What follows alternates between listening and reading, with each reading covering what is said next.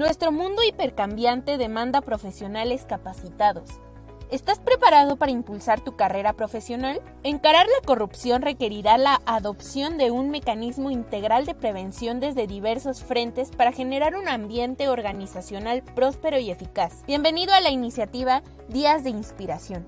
Muchas voces, un propósito con Giovanna Cárdenas. Emisiones semanales, conductores expertos, transmisiones en vivo en nuestras redes sociales, YouTube, LinkedIn, Facebook, Instagram y Spotify. Invitados internacionales cada semana. ¿Estás preparado para un nuevo desafío?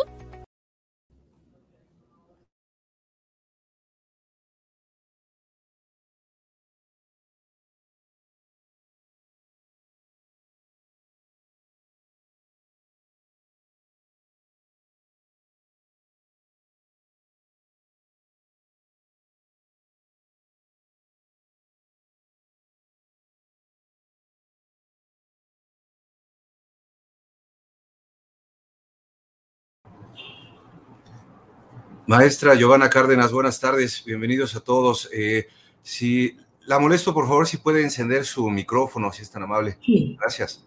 Ok. Sí, muy buenas tardes con todos. Eh, les doy la bienvenida y desde ya agradecerles por una conexión más en este su programa Muchas Voces, un propósito del buen gobierno corporativo. En esta oportunidad, eh, muy contenta de recibir en este espacio y alfombra roja de Muchas Voces a Ernesto Ichikawa. Giovanna, ¿qué tal? ¿Cómo estás? ¿Cómo estás? ¿Qué tal, Ernesto? Buenas tardes. Realmente muy contenta. Les voy a contar un poquito quién es eh, Ernesto, ¿no? Ernesto eh, actualmente es Head of Change Management en Comunal Coworking, ¿no? Es especialista y apasionado por la gestión del cambio y la transformación cultural dentro de las organizaciones. Ha trabajado en la evolución de estas organizaciones por más de cinco años, acompañando eh, procesos de transformación digital etapas de crecimiento y fusiones y el diseño del futuro del trabajo híbrido, ¿no? una situación coyuntural que todos estamos viviendo a nivel mundial. De hecho, es ingeniero industrial, eh, egresado de la Universidad de Lima, ¿no? Eh, es Chain eh, Practitioner por PROSI, ¿no? ha sido también Product Manager de abastecimiento en Falabella, Perú, ¿no? Ha sido gerente de proyectos y expansión en en Comunal, ha estado a cargo del diseño del plan de inversión e implementación de 13 oficinas a nivel nacional y director de educación ejecutiva de ISIL. Eh, hoy, eh, hoy Eduardo nos trae, ¿no? Eh, nos trae un tema muy, muy, este, muy importante que hemos denominado, ¿no? Gestión del cambio en entornos acelerados. Bienvenido, Ernesto. Gracias, gracias por la introducción, Joana. Sí, a ver, yo voy a complementar la, presentación con eh, algo que seguramente tú ya has escuchado de mí, ¿no? Yo soy ingeniero industrial y, y, bueno, siempre he estado en el lado de los procesos y el diseño de los procesos, ¿sí? Pero a mí siempre me obsesionó un problema que era que yo sentía que el diseño de los procesos que yo hacía, al rato veía cómo no se terminaban de implementar o adoptar. ¿no? Entonces, a partir de esa lógica yo empecé a, obsesionarme en entender qué es lo que hacía que, o qué es lo que yo no estaba viendo, ¿no? Un punto ciego. Todas las profesiones siempre tienen algunos puntos ciegos, ¿no? Y yo digo siempre y resumo la gestión del cambio para los que aún no conocen la disciplina es eh, una cosa es el diseño de la solución y otra cosa es la adopción de la solución. ¿no? Entonces, eh, todo estaba bastante bien con el diseño de la solución que yo proponía, sin embargo, el problema estaba en la adopción. Tanto me obsesioné por el tema que dejé de hacer diseño de soluciones para pasarme al equipo de la adopción de soluciones. Y, tratar de entender en qué, en qué, mundo estamos viviendo hoy. Y un poco lo que quiero contarles hoy, y ya para pasar de, una vez a la, presentación, eh, es justamente hablarles de eso, ¿no? De, primero, de cómo sucede el cambio, ¿no? Eh, y segundo, de en qué contexto está sucediendo el cambio que estamos nosotros proponiendo, ¿no? Eh, el change management se ha vuelto muy importante en estos días me, gusta decir post pandemia porque ya tengo estas ganas de que esto ya se termine de una vez, eh, porque hay cosas que hay cosas que hemos adoptado en estos dos años y hay nuevas prácticas que han aparecido, hay cosas que como, hay que decirlo así, como humanidad hemos descubierto que podemos hacer y que ya no vamos a regresar a ser los mismos, pues, ¿no? Entonces, eso me, ha obsesionado por estos dos años y, el change management se ha vuelto como, como algo muy importante en estos días, ¿no? Entonces, nada, voy a pasar a presentarles lo que, lo que les quiero contar hoy día. No sé si logran ver mi, pantalla. Eh, todavía no, todavía no. A ver, vamos a ver, porque ya la, ya la compartí. Voy a hacerlo nuevamente, a ver.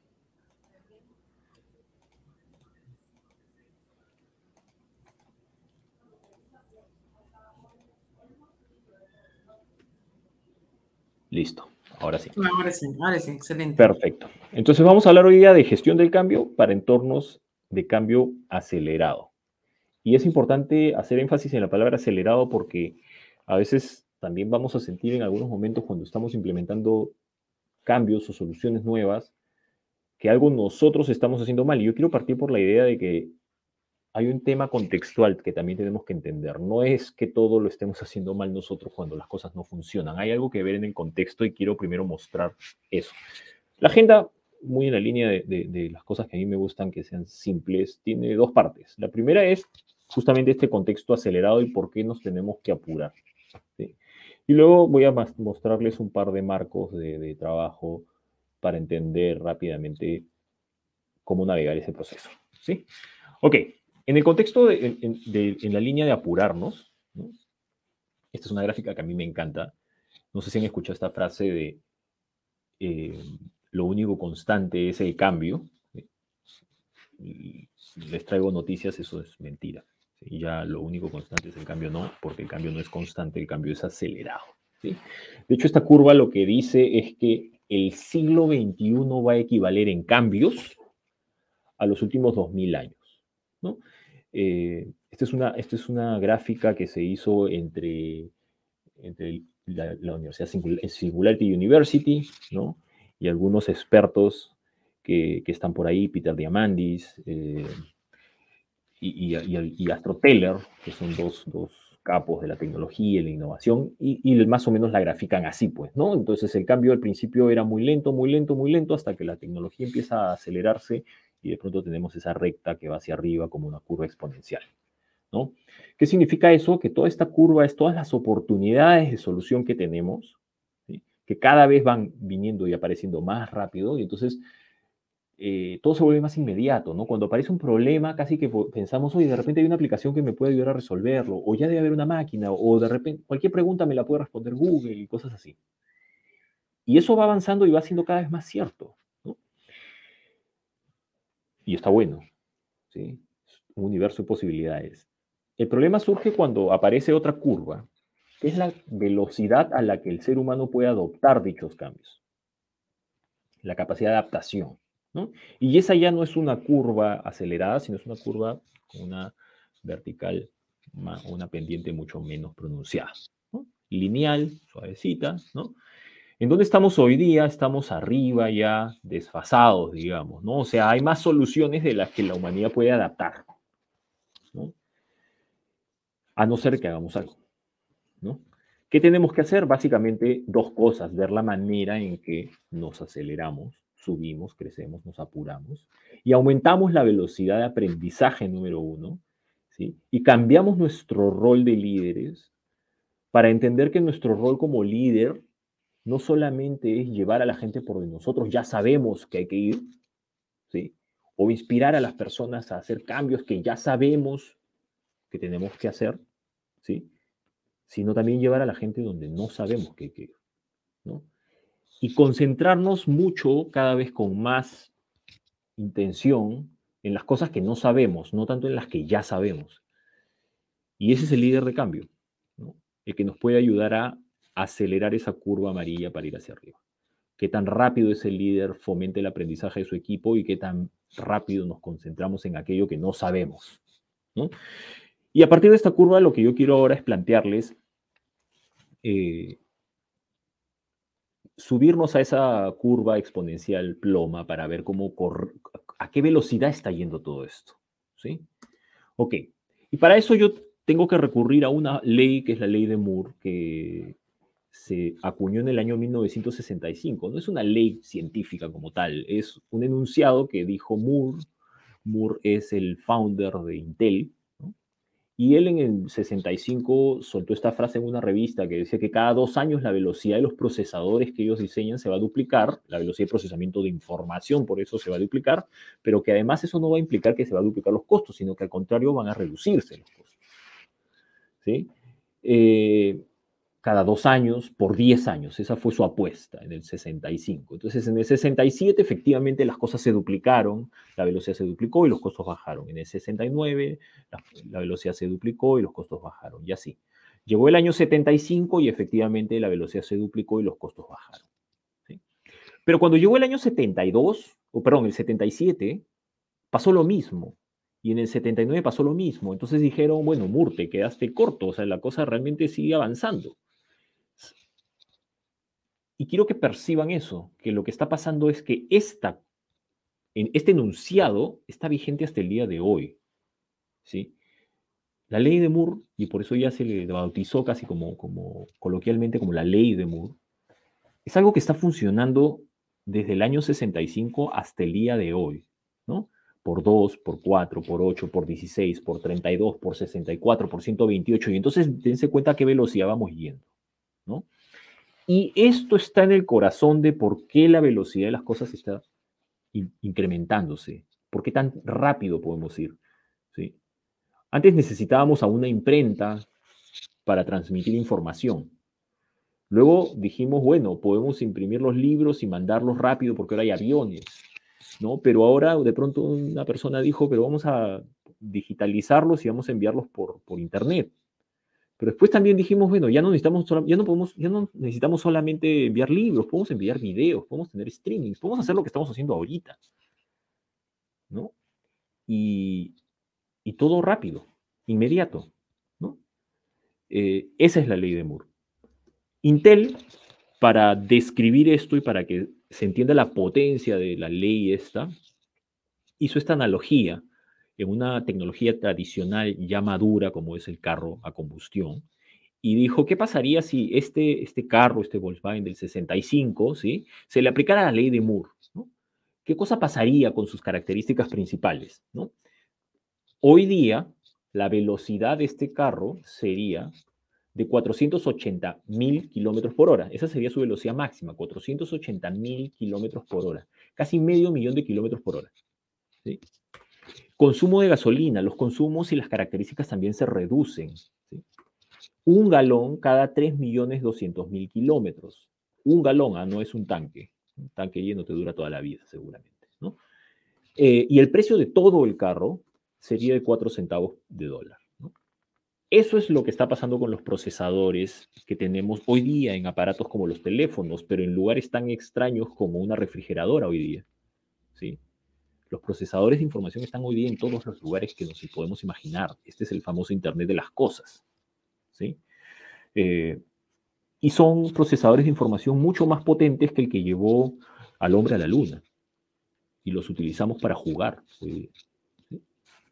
Entonces, de nuevo, esta es la velocidad a la que quiero que nosotros nos metamos y sintamos esa velocidad.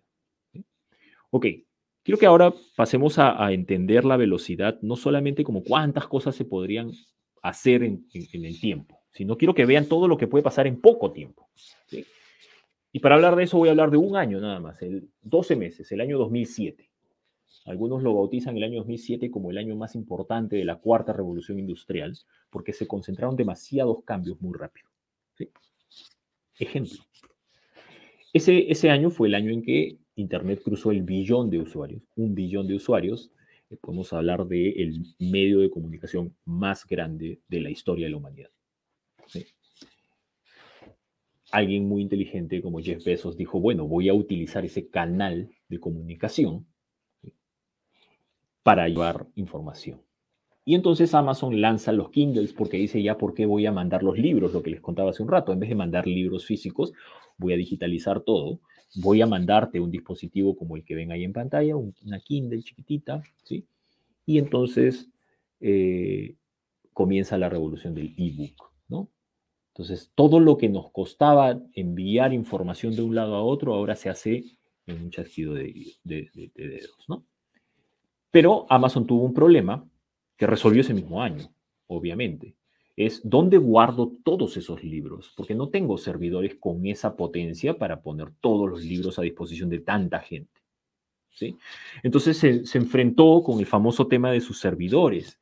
Y entonces dijo, bueno, vamos a comprar servidores tan potentes que puedan hacer este servicio. Posible, ¿no? Y entonces eh, creó unos servidores nunca antes vistos, ¿sí? Y dijo, bueno, para eso puedo además darme cuenta que esto seguramente va a ser un problema para otras empresas, me voy a adelantar y yo voy a dar un servicio, ¿sí? Ese año Amazon también lanza Amazon Web Service, eh, que básicamente es la primera nube. La primera vez que se habló de nube la, mandó Amazon Web Service. ¿no? Y entonces en ese año comienza la era también de la nube. Las primeras veces que hablamos de cloud ya estaban acá. ¿sí? ¿Qué más pasó? IBM desarrolla la inteligencia artificial ya con aplicaciones prácticas. Hay unos videos bien interesantes de, de, IBM Watson. Eh, donde lo ven, a la, ven a la computadora de Watson eh, trabajando, pues, este, o jugando un concurso en Estados Unidos de Jeopardy, no sé si lo conocen, este juego de preguntas, ¿no? Contra seres humanos y gana, ¿no? Eh, entonces lo que quería demostrar IBM es que ya la, inteligencia artificial puede pasar de la teoría a la práctica con aplicaciones que ya hoy día cada vez se están refinando cada vez mejor, ¿no? Eh, ese año también Apple lanza el iPhone, no es el primer smartphone, recuerden que teníamos una previa con los dos cosas, ¿no? Entre los Blackberries y esta parte inicial de, Nokia que trata de hacer algo un poco más smart de los celulares. Pero ya Apple lanzando el iPhone es como la fecha de nacimiento del smartphone como lo conocemos, ¿no? Pantalla táctil, pantalla grande y, con una facilidad de navegación que ya hoy día lleva a que el, por ejemplo, el mobile marketing, el marketing en teléfonos celulares sea más importante que el canal de comunicación en desktops, ¿no? Porque pasamos más tiempo consumiendo a través de móviles que a través de computadoras. Al costadito, sus vecinos, Google, lanzan Android, con lo cual ya tenemos los dos sistemas operativos más grandes que hoy dominan el sistema de celulares, ¿no? ¿Qué más pasa? Andy Newman, en el año 2007, previo a la, crisis financiera del 2008, instala una primera oficina compartida que luego se llamaría WeWork, ¿no? Y que aprovecha esa coyuntura del 2008 en donde hay este, este, este tema de la crisis financiera que requiere de sistemas colaborativos como estas oficinas coworking, una de ellas en donde yo trabajo, que es comunal, ¿no? Entonces, esto también pasa en el 2007. ¿Qué más pasa en el 2007? Google compra YouTube, entendiendo que lo que había hecho Amazon hace un rato era con los libros y que había que ser broadcasters y entrar de una vez en la era del streaming. ¿sí? Eso hace Google muy inteligentemente, una compra estratégica bien importante para ellos. Facebook y Twitter se lanzan al mundo. Eso parece que no fue hace mucho, pero si pensamos en, regresamos al año 2007, entre Facebook y Twitter estamos hablando del inicio de las redes sociales. ¿no? También son del año 2007. Ese año también se fundó Airbnb, una plataforma que hoy día factura más que, el Marriott y, el Hilton juntos, ¿no? Una plataforma tecnológica, eh, ¿Qué más pasa? Se lanza la primera criptomoneda, que es Bitcoin. Primera moneda que no tiene un respaldo nacional, es, la moneda de Internet, dicen, ¿no? Las criptomonedas, con una tecnología detrás que se llama blockchain. Todo esto pasó en un solo año, antes, en el 2006, no existían redes sociales, no se hablaba de cloud, no se hablaba de coworking, no se hablaba de ebooks, no se hablaba de inteligencia artificial como algo real y no como ciencia ficción. No existía coworking, no existía streaming de, videos al, nivel que hoy conocemos, no existían las criptomonedas que hoy día se han puesto muy de moda. Y todo esto pasó en 12 meses. Piensen que estaban haciendo de enero a hoy, ya pasó casi medio año. Eh, ¿Cuántas cosas de estas han pasado en este medio año? La mitad deberían haber pasado. Eh, imagínense la velocidad a la que pasan estas cosas. Toda esta velocidad tiene un impacto. Y ahora quiero hablar un rato de los impactos que esto está teniendo. Y, quiero comenzar con, el impacto que está teniendo la tecnología en el trabajo. Hay un libro muy bueno de Oppenheimer que se llama Sálvese quien pueda, que lo recomiendo, que de hecho es de donde yo he sacado este dato. En el año 65, año de la ley de Moore, ¿no? ATT era la empresa más valorada en la bolsa de Estados Unidos y tenía 750 mil colaboradores. Algo así. 750 mil colaboradores ATT en el año 65 para ser la empresa número uno de Estados Unidos. En el año 2018, Google tenía 75 mil colaboradores para lograr el mismo resultado, ser la empresa más valorada en bolsa en Estados Unidos. Así. ¿No? Ok, la tecnología está afectando entonces algunos indicadores de trabajo. ¿sí? Eh, ¿Hay desempleo en el mundo? Los indicadores dicen que no. Sin embargo, se pueden obtener más resultados con menos cosas. Entonces ahí aparecen unas cosas, mm, empresas que, con poquitísimos años en el mercado pueden explotar nuevos negocios. Eh, no voy a decir marcas, pero empiezan a ver por todos lados este, casos de empresas eh, que empiezan a hacer plataformas y empiezan a convertirse en unicornios en cuestión de meses algunas. Eh, ¿Dónde está el mayor impacto? Ese gap, digamos, del 65 al 2008. ¿Dónde están las personas que, no están ahí? Eh, si lo viéramos en el organigrama, no están en la base. Eso es lo primero que quiero decir. No están en la base. ¿Por qué? Porque en la base estaríamos hablando de que la tecnología lo que ha hecho es reemplazar tareas operativas o tecnología que reemplaza el músculo humano, por decirlo de alguna forma. Eso pasó en la primera revolución industrial cuando vinieron las máquinas a vapor y las máquinas hidráulicas, etc. Hoy día no, lo que está haciendo la tecnología no es reemplazar músculo, lo que está haciendo la tecnología hoy día es reemplazar a la mente, la inteligencia artificial. Entonces no está en la base de la organización, sino un poco más arriba. Hoy día en el middle management miremosnos un ratito nosotros y digamos, bueno, entonces yo tengo que competir contra eso. ¿Sí? Yo tengo que competir contra eso porque yo tengo que tener un diferencial y saber que mi diferencial no puede estar en hacer cosas que puede hacer un Excel, puede hacer un CRM, puede hacer una aplicación. ¿Qué ponemos en la mesa? Y ahí empezaría a preguntarnos, a dejar esa pregunta de qué podemos poner en la mesa nosotros como seres humanos que no pueden poner otros equipos, máquinas, computadoras, celulares. Voy dejando ahí la pregunta flotando. ¿sí? Otro impacto. El impacto tecnológico en la sociedad, en cómo vivimos como sociedad. Y acá traigo un concepto que Eli Pariser trae que se llaman los filtros o las burbujas de información, en inglés de filtro bubbles. El concepto es bien sencillo. En Internet existen estos algoritmos que detectan nuestros comportamientos y entonces nos hacen atajos para que podamos hacer las cosas o podamos navegar con más facilidad.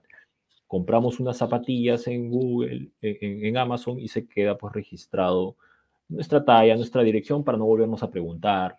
¿no? Pero además detecta que nos gustan ciertos patrones de, o modas y nos ofrecen modas parecidas. Lo mismo hace Spotify cuando detecta qué tipo de música nos gusta, lo compara con lo que le gusta a otros y nos dice, oye, esta canción no la has escuchado, por ahí que te gusta, y nos la ofrece, ¿no? Y así, todo muy bonito. Un día al Washington Post se le ocurrió utilizar este, esto acá, los algoritmos, para presentarle las noticias a sus, a sus lectores. ¿sí? Entonces, ¿qué hacía? tú entrabas a la web de Washington Post, empezabas a leer las noticias y empezaban a salir y el Washington Post detectaba cuando entrabas a una noticia o cuando simplemente la saltabas rápido o cuando leías solamente el titular y de ahí la pasabas. Entonces empezaba a entender tu comportamiento, ¿no? Y lo que hacía el Washington Post con eso era lograr ofrecerte las noticias que a ti más te interesaban muy bien, hasta ahí es como más facilidad. A mí no me gusta, o no, me, estresan ver noticias policiales, por lo tanto, el Washington Post dice, no te preocupes, no te las pongo, te voy a poner noticias de economía, etc. ¿Sí? Eh, suena bien, de hecho estaba, estaba bastante útil, funcionó, la gente, el engagement que tenía esa página web era mucho mejor que otros diarios, y eso que llevó a que los demás diarios hicieran lo mismo, pero pasó una cosa, un efecto colateral ¿sí? Ejemplo, política. en la cuestión política yo leía ciertas cosas y ciertas cosas ya no sabía que estaban pasando. Entonces mis tendencias, por ejemplo, políticas se podían radicalizar de alguna manera. Y cuando yo salía del, del Internet, apagaba la computadora, salía a la calle, no hay una, una burbuja. Y esa burbuja desaparece. ¿Y qué pasa? Yo me encuentro con una persona que piensa diferente a mí y no puedo entender porque he estado pues cinco horas leyendo que lo que yo pienso está bien, está bien, está bien, está bien. Y ahí se empiezan a formar los filtros o las burbujas de información. ¿no? Todo bien, o no, no, no todo bien, ya empezamos a notar que hay un problema ¿no? De polarización. Esto ha pasado en Perú hace poco, en, en Chile pasó también, en Colombia, en Estados Unidos, en varios países hemos visto situaciones de polarización. Y uno de los, cuando entramos a mirar qué es lo que ha pasado, uno de los motivos tiene que ver con esto, ¿sí? Con cómo recibimos la información a través de Internet, ¿sí? Ok, imagínense que a tu, a tu burbuja de información se mete una noticia falsa, una famosa fake news. Eh, el problema de esto es que cuando se mete una noticia falsa, nosotros sentimos que es verdadera porque empezamos a encontrar dentro de la burbuja sustentos para esa noticia. ¿Sí? Y entonces entramos en un problema, porque creemos que es cierta. Y es el único motivo por el cual podemos explicar que hoy día, en el momento en que en la humanidad hay más información disponible, haya un grupo de personas que crean que la Tierra es plana los famosos terraplanistas, ¿sí? Que han encontrado un argumento y entre ellos retroalimentan pensando que efectivamente la Tierra es plana, ¿sí? Eh, recomiendo mucho este TED Talk de Eli Pariser, Filter Bubbles, que habla de eso. Y entonces entramos en unos problemas bien serios de una cosa es la disponibilidad de la información y otra cosa es cómo nosotros eh, o qué creemos nosotros y a qué información nos exponemos. Ojo con eso. Tratemos de exponernos a mucha información, a muchos puntos de vista. Seamos más abiertos en la información que recibimos y tratemos de romper nosotros por dentro nuestras burbujas de información. Esto es una cosa que seguramente muchos ya conocemos, ¿no? que es la influencia que ha tenido el ser humano en el calentamiento global. El calentamiento global es una realidad estadística. Eh, cada vez más cierta. Y cuando empezamos a mirar, ya hay, gráficas como estas que muestran pues, que el cambio climático está ocasionado por factores humanos. ¿Cuáles son esos factores humanos? Obviamente la industrialización. Y uno dice, bueno, pero entonces la tecnología lo que está haciendo está bueno, ¿no? Porque ahora en una computadora eso no, no pasa. Ejemplo, criptomonedas. Uno dice, bueno, la criptomoneda está limpia, es, tecnología, es limpio, no hay un tubo escape que bote humo. Por lo tanto, eso no está impactando el cambio climático. ¿sí? Pero la tecnología detrás de la criptomoneda es un blockchain. Hay, hay criptomonedas y criptomonedas. Sé que se está trabajando mucho para reducir ese impacto, pero la más importante, que es Bitcoin, tiene un impacto o una huella de carbono muy alta porque detrás de eso para cada transacción que se tenga que hacer eh, y para validar esa información, eh, se necesita consumir mucha energía. ¿sí? Solo para que tengan una idea, eh, todas las transacciones del año 2020 de criptomonedas equivalen a la huella de carbono de todo el Perú. ¿sí? O, para que lo vean en otro sentido, una transacción de Bitcoin equivale a un millón de transacciones con una tarjeta de crédito en un POS. ¿sí? Entonces, no es tan cierto que ahora que ya no hay chimeneas en las, tantas chimeneas en las fábricas, ya no, ya no hay impacto en el cambio climático. Lo hay.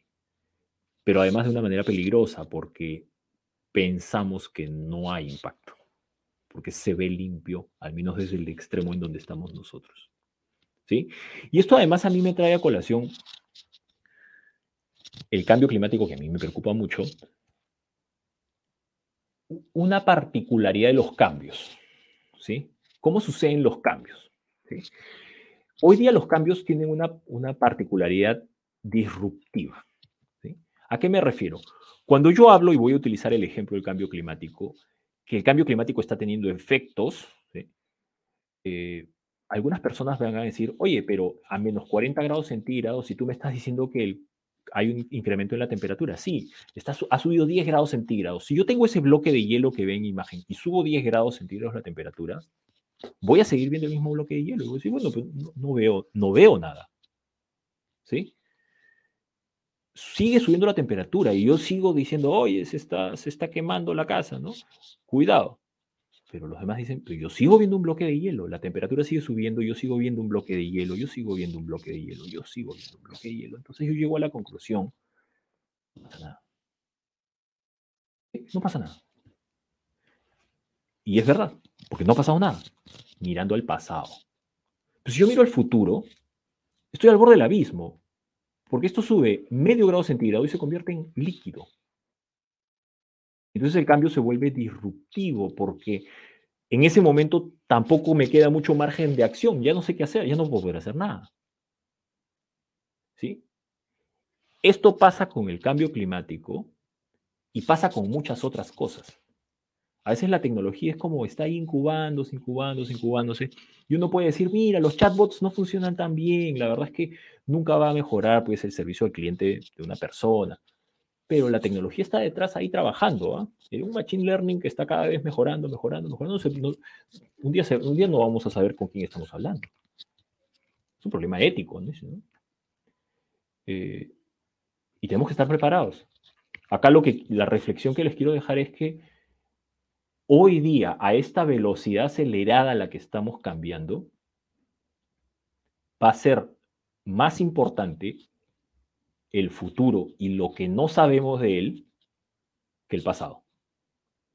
Y ojo a la hora de hacer negocios, esto es una práctica común, ¿no? Hacemos nuestro plan anual y casi siempre muchos de los planes salen a partir de, de los pronósticos que hacemos mirando el pasado. Entonces miramos el Excel, vemos los datos y proyectamos lo que queremos para el siguiente año. Y decimos, bueno, 5% más por acá, un ahorro de menos 3 por acá, y así. Siempre mirando al pasado. Eso funcionaba muy bien hace 20 años, 30 años. Pero cada vez la capacidad de proyección haciendo esto es, es peor por este tipo de cosas como las que ven en la pantalla. ¿Sí? Porque empiezan a aparecer cositas por todos lados en efectos como este, para bien y para mal. ¿Sí? Ok. Yo hasta acá, eh, yo ah, me angustio. Yo que les estoy contando esto, me empiezo como a generar cierta angustia. En algunas cosas como esto, que a mí me sensibiliza mucho el tema de, la sostenibilidad y el cambio climático. Porque creo que al final eh, cualquier cosa que estamos haciendo no va, a no, no va, a tener ningún sentido si es que no hay una tierra en donde estar parado. ¿no? Eh, me preocupa, me preocupa bastante. Hay otras cosas que más bien me apasionan, digo, la capacidad que vamos a tener de hacer tantas cosas eh, y no necesitar, por ejemplo, a tantas personas. Sí, yo dicto un curso y ya no necesito de toda una plataforma educativa para hacer un montón de cosas, sino que yo digo, yo puedo tener un impacto enorme en otras personas haciendo, utilizando dos o tres aplicaciones que no me cuestan más de 15 dólares al mes. ¿Sí? Y ya está, y puedo tener un impacto enorme. Eh, ahora mismo tenemos un impacto que yo no me imagino quién me estará mirando del otro extremo y digo, wow, qué, increíble poder contarles estas cosas que a mí me preocupan y me importan. Entonces tengo sentimientos encontrados, la verdad. ¿no? Eh, yo cuando hago esta pregunta en clase, a veces digo, ¿y cómo se sienten? ¿no? Porque es importante entender lo que la gente siente al respecto. Eh, encuentro respuestas de lo más variadas, desde mucha ansiedad, mucho, mucha curiosidad. La gente, mucha gente apasionada porque más bien dice, acá está la solución para muchas de las cosas que yo quiero. Y está bien, los sentimientos no son buenos ni malos, son. Pero hay que ser conscientes de que están ahí. Eh, ¿Por qué hablo tanto de emociones ahora? Todos estos cambios nos están llevando a un tipo de emoción, ¿sí? Muy presente en la humanidad hoy día, en las organizaciones y en general en las personas. Y utilizar tecnología, obviamente, para. Esta es una data que saqué hasta el día de ayer de Perú, de cómo está la ansiedad, pero si ponen anxiety en el mundo también para, que, para que, ver lo que pasa, la curva es muy parecida. ¿Sí? Lo que están viendo es que la ansiedad empieza a crecer, crecer, crecer, crecer hacia el final. Y no es cuestión de pandemia, es algo grande, es una tendencia más larga. ¿Sí? Está, está ahí vista, ¿no? Perdón. Uy, la...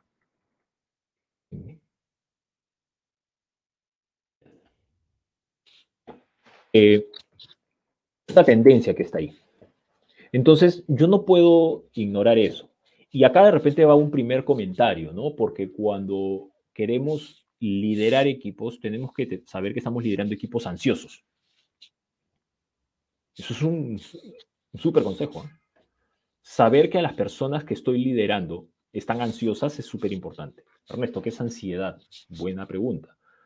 La ansiedad es una emoción que aparece cuando siento que pierdo el control de algo. Cuando no puedo controlarlo, me pongo ansioso. Y las cosas que más ansiosos nos ponen es sentir que no podemos controlar el futuro. ¿Sí? Que es justamente lo que les vengo describiendo en estos últimos minutos. ¿Sí? Entonces sepan que estamos en entornos ansiosos. ¿Cómo navegamos entonces en entornos ansiosos? ¿no? Y entonces lo que ahora quiero pasar a entender es, ok, ya me diste el contexto, ahora ayúdame a entender realmente lo que está pasando. Porque esto suena bien caótico, la verdad. Y lo es, ¿eh? es caos. Esto es caos. Eh, lo bueno es que el caos, en realidad, si uno lo mira con detenimiento y con calma y trata de dejar la ansiedad de lado un rato, el caos es un orden que se puede entender un tipo de orden específico que se puede entender. Eh, y vamos a tratar de entenderlo entonces. Hay un modelo que a mí me gusta mucho para empezar a decodificar este proceso de cambio, que tiene que ver con el modelo de Virginia Satir, que era una psicóloga de pareja o psicóloga familiar, y que tenía este modelo para entender los modelos de procesos de cambio en familias, en momentos de crisis de pareja, etc. ¿no? Pero alguien dijo muy inteligentemente, Steven Smith en el año 2000 más o menos, dijo, oye, esto se aplica a organizaciones, a empresas. En verdad, no fue un gran descubrimiento, porque siguen siendo grupos de personas. ¿sí? Eh, entonces ahí está. Y lo que tenemos es el tiempo en el eje X y la performance en el eje Y. Y como vemos, hay un status quo en donde más o menos sabemos cómo funcionan otras cosas y qué va a pasar el día siguiente. Eh, entonces estamos más o menos bien alineados en un tipo de performance. Esa línea es tiene doble, tiene mínimo y máximo porque, eh, En todos los equipos hay unos que, su performance es un poco mejor y otros un poco peor, pero además sabemos, es predecible que algunos son un poco mejores y otros un poco peores y nos tenemos que ayudar. ¿no? Todo va bien hasta que el status quo se rompe y aparece una resistencia. Y nos obliga a cambiar de comportamiento. ¿sí? Y eso en algunas personas genera mucha resistencia y otros no tanto. Ojo, no tanto. No existe, no tengo ninguna resistencia. Eso es mentira. ¿sí? Porque por lo menos tú dices, bueno, sí, hay una resistencia al cambio y la verdad es que, mira, poquito, ¿ya? Eh, yo, yo, yo creo que, pero hagámoslo mañana. ¿Sí? Eh, te, entiendo, me conviene, yo sé, sí, pero ahorita estoy un poquito ocupado. Mañana. Ya, eso es una resistencia. ¿No? Entonces, eso genera caída en la performance, mucha o poca, pero genera una caída siempre, porque estamos entrando en una etapa desconocida. El hecho de desalinearnos, de que ya no sea tan predecible que algunos son buenos y otros no tanto, sino que incluso los que eran buenos ahora son muy malos y los que eran malos pueden ser un poco mejores, nos confunde y entramos en la tercera época, que es la etapa del caos. ¿sí? Que la vamos a superar o no, siempre y cuando consigamos una idea transformadora, que es esta idea, que no tiene que ser una gran idea, simplemente es una idea que todos digan, oye, vamos a hacer eso, vamos a probar. Puede que salga bien o no, ¿sí? Pero como estamos haciendo todos lo mismo, vamos a ir aprendiendo de nuestros errores. Estas cosas que suenan mucho a, frases hechas, Acá está el sentido. Pues. Necesitamos una sola idea que probar, experimentar, aprender, corregir y seguir creciendo. Y esa es la etapa número cuatro, que es la etapa de integración. Para los que saben agilidad, ¿no? Eso es, la, etapa cuatro es un proceso recontra iterativo, súper agile, ¿no? ¿Hasta cuándo? Hasta que llegamos al status quo número etapa 5, que es un nuevo status quo donde conseguimos un cambio y una nueva forma de hacer. ¿Sí? Ok, cuando entendimos eso, se pone lindo. Vuelvo a, acá sale mi, ingeniero que de vez en cuando tengo, eh, porque puedo hacer el modelo mejor, ¿no? Y el modelo mejor sería reducir el caos y anticipar el status quo. Cualquier herramienta de gestión del cambio tiene que apuntar a eso. ¿Sí? ¿Cómo reduzco el caos? ¿Cómo anticipo el status quo? Eh, reducir la ansiedad es importante. ¿sí? Para que esto suceda y podamos alinearnos más rápido. Entonces, esto es algo que nos tiene que llevar a nosotros a entender y decir, bueno, eh, por acá tengo que transitar. Oye, Ernesto, pero ¿no sería mejor hacer una línea recta nomás del status quo 1 al status quo 2? O sea, si me preguntan, sí, obviamente sería ideal. Imposible. La única manera de hacer eso es a través de una imposición. El gerente manda un mail y dice, o se hace esto o los voto, o algo así. ¿No? Y a la gente al día siguiente seguramente lo hace, pero los dos, tres días se va a empezar a sentir incómoda. Y el cambio retrocede. ¿Sí? Y tenemos que avanzar entonces, tenemos que, tenemos que ser conscientes de que eso sucede así. ¿sí? Respetar las emociones de las personas, respetar el proceso de cambio individual en pro del cambio organizacional. ¿Sí? Súper importante.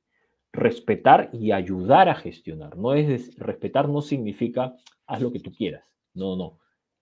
Quiero entender tu resistencia y te voy a ayudar a transitar y te voy a demostrar que yo me preocupo por ti y quiero llevarte a un lugar mejor.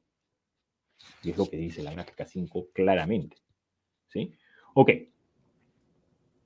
Está bien, Ernesto. Bueno, ¿cómo hacemos para, para seguir avanzando?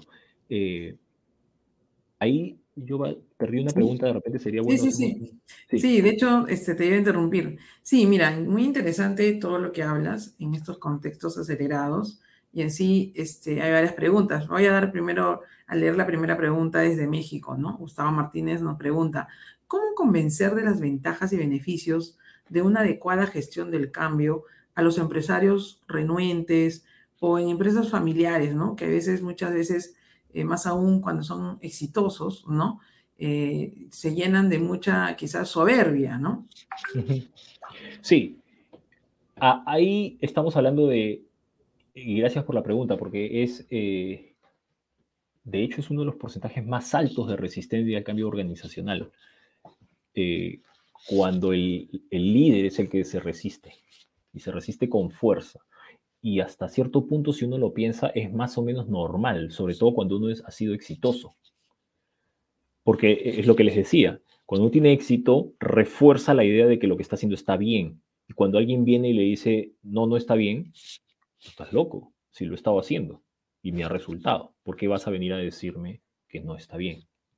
¿No? Entonces ahí, ahí el trabajo 100% es con ese líder de ver cómo gestiono su cambio todos tienen que ser gestionados, ¿sí? Y el jefe también tiene que ser gestionado a través del cambio, ¿no? Eh, hablaste de una palabra importante, ¿no? Soberbia, por ejemplo, es un, es un tipo de emoción, algo que te, que te gana la parte racional. Pero cuando yo visibilizo esto, le estoy tratando de decir, oye, sí, funcionó antes, no quiere decir que va a funcionar después. El, el, mundo está cambiando, ¿sí? Pero eso no va a ser suficiente, porque ahí le estoy ayudando a generar conciencia de lo que podría suceder ¿sí? Pero si tú quieres vencer a la soberbia, por ejemplo, tienes que entrar a su soberbia, ¿sí? Tienes que entrar a su deseo. ¿Qué es lo que lo mueve? Porque tú quieres que él esté contigo, ¿sí? Y, y las personas cuando están así, no les puedes decir, es por el bien del mundo, ¿sí? No, eso no conecta con su beneficio. El beneficio que ellos están viendo es, por ejemplo, en ese caso, ¿Cómo venzo la soberbia? Es decirle, oye, tú vas a ser el primero en la fila de este nuevo cambio. Entonces vamos a ser la primera empresa, vamos a ser pioneros en, ¿sí? No estoy alimentando su ego, le estoy tratando de entender el beneficio en pro del beneficio grande, sistémico. Cuando él entendió eso, yo puedo empezar a decirle, oye, mira, ahora que estamos acá, mira, se ve mejor, ¿no? Sí, ya, ahora te, recomiendo este, esta cosa, esta otra y esta otra. ¿Sí? Entonces él va entendiendo el sentido general de esto. ¿Sí? Y vamos disolviendo un poco las resistencias en pro del bien común para que tenga estos resultados. Eso es, eso es como, en consultoría es lo que más me pasa, literal. ¿no? Entonces, sí, sí es bien importante y es muy relevante la pregunta. De hecho, de hecho, quisiera complementarlo con una pregunta adicional que también está, está llegando, es, en estos tiempos acelerados, ¿no? Donde hay que realmente eh, manejar muy bien la gestión del cambio y también la toma de decisiones, ¿no? Porque tú sabes, en el día a día hay toma de decisiones. ¿Cómo, cómo manejar, tomar eh, decisiones en ambientes acelerados con integridad, con ética, ¿no? Sin caer en el, en el abismo de la corrupción. Sí, es súper importante, porque varias de las cosas que yo les he mostrado acá o he traído a la mesa como problemáticas son impactos que caen en problemas éticos, ¿no? O sea, las noticias falsas. Ojo, las noticias falsas son a veces introducidas intencionalmente por gente que conoce cómo funciona esto. ¿sí? Entonces hay, una, hay que tener un respeto y una integridad importante. Yo creo hoy día la integridad tiene que crecer. ¿sí? Uno, obviamente, en el tema emocional. Yo creo que la pandemia a nosotros, a todos, nos ha enseñado que ya no podemos esconder las emociones debajo de la mesa. ¿sí? Entonces el respeto a las emociones es el primer paso. Parece demasiado esencial, pero eh, no se hace a veces. ¿sí?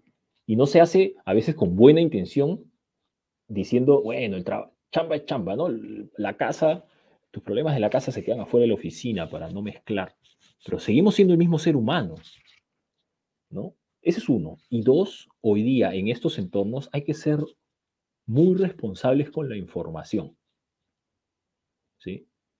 Todo el tema este de la accountability y cosas de ese estilo tienen que estar en la mesa, ¿sí? Porque si no, es muy... Ahora hay muchas herramientas para hacer cosas buenas y si las miramos un ratito con detenimiento las podemos hacer mal también. Entonces, ¿qué responsabilidad estamos asumiendo nosotros del uso de esa tecnología? ¿no? Hace poco yo leía todos los, los beneficios que tienen las impresoras de 3D, ¿no? Eh, las impresoras 3D pueden hacer, tú puedes enviar un plano y con eso puedes construir casas en cualquier lugar. Las mandas a imprimir las casas, literal. Imagínense. No hay obreros, no, no, no. Construyes. Gente que no tiene casa, pues construyes una casa a súper bajo costo con planos súper sencillos y ya está. Como imprimes un documento en Word. También puedes imprimir armas. ¿No? Entonces, qué responsabilidad tenemos con el uso de la tecnología. Esto es fundamental. Por eso yo me detengo mucho a hablar de, las emociones, porque finalmente, ¿cuál es ese impacto emocional que estamos teniendo en las personas, en los demás? Cómo somos responsables del impacto eh, social que estamos teniendo, porque el impacto es grande. El impacto es grande. Ahora, todo se maximiza nuestro potencial. ¿Cuántas veces hemos hecho algo y se ha vuelto viral alguien y no se ha dado cuenta? puede ser una tontería como un meme o puede ser una información que se convierte en un problema, ¿no? Y ahí, y ahí aprovecho lo que dices, ¿no? ¿Cómo aseguramos que la alta dirección, que quienes son los tomadores de decisión, actúen con responsabilidad? Realmente estamos a una velocidad, tú mejor que yo lo sabes, súper, súper, eh, súper alta, donde definitivamente cada día es un día diferente, con retos diferentes, con entornos diferentes y obviamente la toma de decisiones se vuelve algo, yo diría, hasta súper contingente donde definitivamente tienes que saber administrar tus riesgos. Y, de cara a ello, ¿cómo podemos eh, hacer para que este líder, ¿no? Este líder actúe con responsabilidad y obviamente este, crea en este buen gobierno corporativo que venimos difundiendo para todos los países y para todo el mundo? la... Antes, mira, antes era todo mucho más predecible. Por lo tanto, era mejor tener unas decisiones concentradas. Es decir, personas, un pequeño grupo de gente que tome las decisiones con la facilidad que era de tomar decisiones antes. En cambio, hoy día cada vez más se habla de la palabra co-creación. ¿no? Eh, si entendemos el fondo real y el beneficio real de co-crear, significa escuchar varias voces para tomar decisiones, sobre todo en entornos muy dinámicos. Tenemos que saber entender que no lo sabemos todo. Es imposible que nosotros contengamos, tengamos toda la información a nuestra disposición. ¿sí? Entonces, el hecho de co-crear reduce el riesgo de, esto. Entonces, yo creo que ahí es súper importante eso. Y la verdad es que a muchos líderes les cuesta desconcentrar su poder, ¿no? O sea, hacerlo realmente horizontal y mucho más democrático, por decirlo de alguna forma. No en el sentido de la votación, sino en el sentido de escuchar a todos. ¿Sí? Eh, vamos a escucharnos y vamos a llegar a, un acuerdo. ¿no? La co-creación es fundamental. para eso la empatía es fundamental.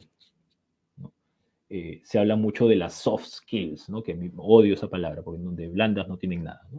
Eh, son, yo las llamaría las fundamentales o hasta las humanas. Hace un rato yo les hacía la pregunta que dejaba suelta, pero la voy tirando acá también. Eh, ¿Qué podemos poner en la mesa diferente de la computadora? Nuestras habilidades que van a llamarse humanas. ¿sí? Una computadora no es empática. La podemos programar para que suene empática, pero empática no es. ¿Sí? Empáticos somos los seres humanos que nos preocupamos por otro ser humano. Y desde ahí sí podemos empezar a entender que hay un liderazgo que escucha, que co-crea, que además es vulnerable en el buen sentido, ¿no? Es decir, oye, yo no sé, ayúdame. ¿No? Y decir yo no sé es bastante, va a ser bastante común en el futuro, ¿no? Eh, eso. Ok, entonces para ir cerrando un poco las ideas, les prometí dos modelitos. El segundo modelo es entender que hay una curva de adopción del cambio. Eso que están viendo ahí es la ruta del cambio, no es un organigrama, no es el jefe que dice y empieza a bajar el cambio. ¿sí? Los jefes quieren pensar eso, pero en realidad no sucede por ahí. Sucede de izquierda a derecha en una curva de adopción. ¿sí? Los innovadores, que son los que tienen una idea, los early adopters son los primeros en acompañar, la mayoría que tiene alguna desconfianza y los rezagados que probablemente nunca quieran adoptar el cambio. ¿sí? Eh, hay una relación, obviamente, con la resistencia. Los menos resistentes están a la izquierda, los más resistentes a la derecha. ¿Y cómo los descubrimos? No es por su puesto, por su título, por nada. Es por sus emociones. ¿sí? Si vemos los que están acá, sus emociones son de impresión, de entusiasmo, de euforia. Cosas que, emociones que potencian el cambio. Y acá empiezan a haber emociones que frenan el cambio, pero frenan poco, un poco de inseguridad, un poco de desconfianza, un poco de escepticismo. Pero acá ya hay una resistencia más fuerte, aversión, sarcasmo, resentimiento, agobio. Entonces, cuando yo soy capaz, y para eso sirve la empatía, de reconocer las emociones cuando he puesto el cambio en la mesa, puedo dibujar esto. ¿Sí? Y cuando puedo dibujar esto, puedo empezar a desarmar mi plan de cambio. Ahí algo que no les dije es ese ese abismo que se ha hecho entre los early adopters y early, eh, perdón, early adopters y early majority, sí, hay un pequeño abismo, ¿no? En gestión de cambio se dice que el cambio sucede realmente cuando eres capaz de cruzar ese abismo. Antes, no. Antes estás, están aplaudiéndose entre los que sí les gusta el cambio, pero ahí no va a pasar nada. Es una oficina cerrada con cuatro paredes con, con cinco locos que les gusta tu idea. El cambio está fuera de esa oficina, ¿sí? Cuando cruzas ese abismo. Y la recomendación que yo les quiero dejar final es cómo cruzamos ese abismo. Obviamente está en los early adopters, pero no cualquier tipo de early adopter. Son tres perfiles de early adopter. Pueden ser tres personas diferentes, puede ser una que tenga las tres, pero tenemos que tener un grupo de personas que nos ayuden a cruzar el abismo, porque en el otro lado del abismo, recuerden, hay gente desconfiada. ¿sí? ¿Quiénes son? Una persona conocedora. Una persona conocedora es, bueno, obviamente su nombre lo dice, que conoce, pero además los demás saben que él conoce. ¿Qué es eso? Credibilidad. Lo que tú estás proponiendo es algo que tiene sentido racional. ¿Sí? Y yo confío en esa persona que sabe. ¿no? Entonces voy a, mi desconfianza empieza a reducirse un poquito. Segundo, el conector. El conector es el más empático de los tres, es el que conoce la ruta, probablemente el que dibujó la gráfica anterior y dijo estos están acá, estos están acá y estos están acá. ¿Sí? ¿Por qué es importante ellos? Porque ellos te van a dar la ruta del cambio. Empieza por acá, empieza por acá, empieza por acá. Con él no vayas todavía. ¿Y por qué no voy todavía? Porque es importante el orden. Porque esto es, una, esto es un movimiento. El cambio es un movimiento. No sé si han, han estado en una fiesta. La fiesta no empieza que entran por la puerta y ya están todos bailando y hay un fiestón ahí, ¿no? Están ahí, no hay nadie, están mirándose, están tomando un trago y parece que sutilmente la cosa empieza a prenderse, ¿no? Ya, ese es el proceso de cambio que tenemos que conseguir. Eso no lo vamos a conseguir con un conector que lo que hace es sacar a la persona más rochosa que, sabe, que no sabe bailar. No, el conector sabe a quién lleva la pista de baile para empezar el baile. ¿Sí? Ese es el conector. Y por último está el vendedor. Agarra lo que, lo, el conocimiento del otro y el contacto del otro y va y comunica, persuade, inspira. ¿sí? entonces con estos tres movimientos logramos pasar hacia la mayoría de los rezagados y cruzar ese abismo. Así de sencillo. Hay muchas más técnicas de gestión del cambio, pero esta es la primera que quería traer. No podemos creer que el cambio solamente porque tenemos la razón va a funcionar. Lo que les dije, yo podría tener un Excel hermoso con mi diseño de la solución que tiene todo el sustento lógico, pero al otro lado hay gente desconfiada. Y si no soy capaz de reconocer eso y armar un plan para que los desconfiados sientan menos desconfianza, entonces no estoy entendiendo realmente mi labor en, la gestión del cambio. Solamente a modo de conclusión, esto es lo primero, que sepamos que estamos viviendo en un caos ahí, un remolino enorme, ¿sí? Pero que en el ojo del huracán uno está seguro, es el, está el silencio, se concentra la energía, es saber aprovechar ese caos a tu favor. Eso es lo que he venido a contarles hoy día. Y primero es que sepan que el cambio es acelerado hoy día. Las curvas hoy día son exponenciales, están en todos lados. Hoy día es más importante, ojo, la adopción que la, que la tecnología. Por eso es que ya, felizmente, cada vez más se dice que el problema no es transformación digital, sino transformación cultural. ¿no? Hay que cambiar creencias en las personas, no es el mejor software. Hay un rol importante en las emociones, ¿no? Es cada vez más importante el reto que antes. Hay un grupo de personas que están muy ansiosas porque hemos perdido de alguna manera el control en esta situación caótica.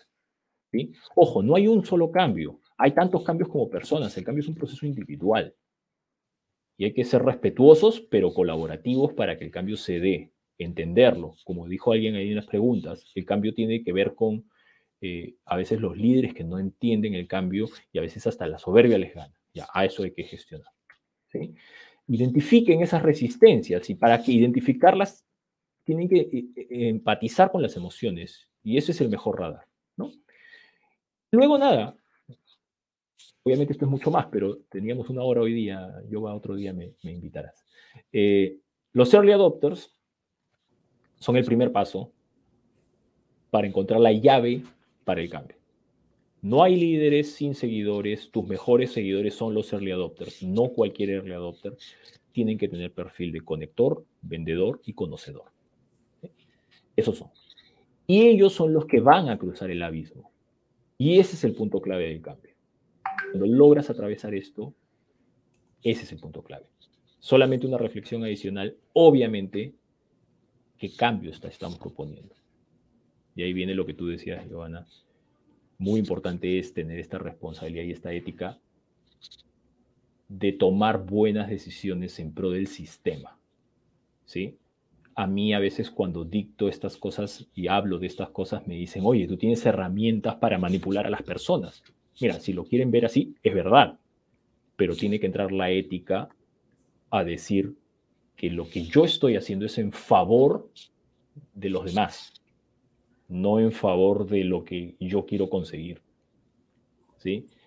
Hace poco escuchaba a un vendedor, un buen vendedor, decía, yo no tengo que convencer de lo que yo creo, yo tengo que convencer a él, a la persona que me va a comprar, que esto es lo mejor para él y que yo me preocupo por él. Ese es mi, trabajo. Si, si yo lo ayudo a que él entienda que es lo mejor para él, estoy vendiendo bien. ¿no? Se me quedó grabado porque además yo no soy vendedor y me gustó mucho esa, esa, esa forma de verlo. Eso es. Muchas gracias, Giovanna. espectacular, espectacular. Eh, creo que nos has dado varios, varios, eh, eh, varias menciones, varias, varias reflexiones para que este fin de semana todos podamos volver a repetir esta, esta mm, charla tan interesante que la encuentran ustedes en las redes sociales, ¿no? Y, quisiera pedirte un mensaje final, Ernesto, ¿no? En estos tiempos de cambios que se vienen inclusive con mayor aceleración, eh, un mensaje final para todas las personas que nos escuchan semana a semana, nos vienen escuchando de distintos países de, América Latina, de Europa. ¿Qué mensaje les darías eh, de cara a, lo que se viene y al actuar pues con ética, con integridad, que es un doble reto, ¿no? Sí, yo, yo tengo dos reflexiones cuando, cuando me preguntan sobre esto. La primera es, mira, hablamos mucho sobre cuáles son las mejores herramientas, los mejores procesos, la mejor tecnología, que es evidentemente necesario, pero nos olvidamos hacer algunas preguntas que van esenciales y van por debajo, que es, ¿por qué hacemos lo que hacemos? ¿Cuál es nuestro propósito? ¿En qué queremos impactar? ¿Ese impacto es bueno o es malo? ¿Sí? Eh, ¿Cómo, van, ¿Cómo voy a hacer sentir a las personas con lo que estoy haciendo? Esas preguntas a veces simplemente las saltamos. ¿no? Eh, démonos un minuto para pensar en nuestro impacto, ¿sí? porque ese impacto va a inspirar a otras personas a que te acompañen en ese impacto. ¿sí? Y a partir de ahí busquemos la herramienta. Como les digo, el problema no es la curva del cambio, la el problema es la, curva, la curva de la adopción. Y para eso necesitamos tener claro cuánto impacto queremos tener y en qué. ¿sí? Y lo segundo puede sonar un poco extraño, pero es que aprendamos a disfrutar de esto. ¿Sí? O sea, eh, yo ahorita estoy en un, en un proceso de este tema del trabajo híbrido, ¿no? Y yo digo, las personas se angustian y digo, oye, pero disfrútalo, este momento es histórico. En nuestras manos está eh, eh, eh, empezar a redefinir cosas que siempre nos han molestado, pero que las dábamos por sentado. ¿no? Estamos rompiendo un status quo. ¿Hacia qué queremos convertirlo? ¿No es bonito eso? Digo, a, mí me, me, encanta. Me encanta estar acá parado en este momento. O sea, siento que, que podemos hacer muchas cosas, como que se abren muchas puertas. ¿no? Así que nada, eso, disfruten. Excelente, Ernesto. Y bueno, como bien habíamos dicho, esta es la parte 1, porque próximamente se viene la parte 2, es parte de los comentarios que hay en la interna. Y de verdad que muchas gracias, muchas gracias por esas eh, reflexiones tan importantes y tan acertadas, ¿no? Temas que realmente nos, lleva, nos llevamos también de tarea para aplicarlos en el día a día, porque también de eso se trata, ¿no? Recoger ese conocimiento tan importante que nos has dado para obviamente aplicarlo en el día a día. Bueno, muchas gracias y nos estamos viendo el la próxima semana en una edición más de Muchas Voces, un propósito del buen gobierno corporativo. Gracias, Ernesto. Gracias, gracias, Giovanna. Gracias a todos. Buenas noches.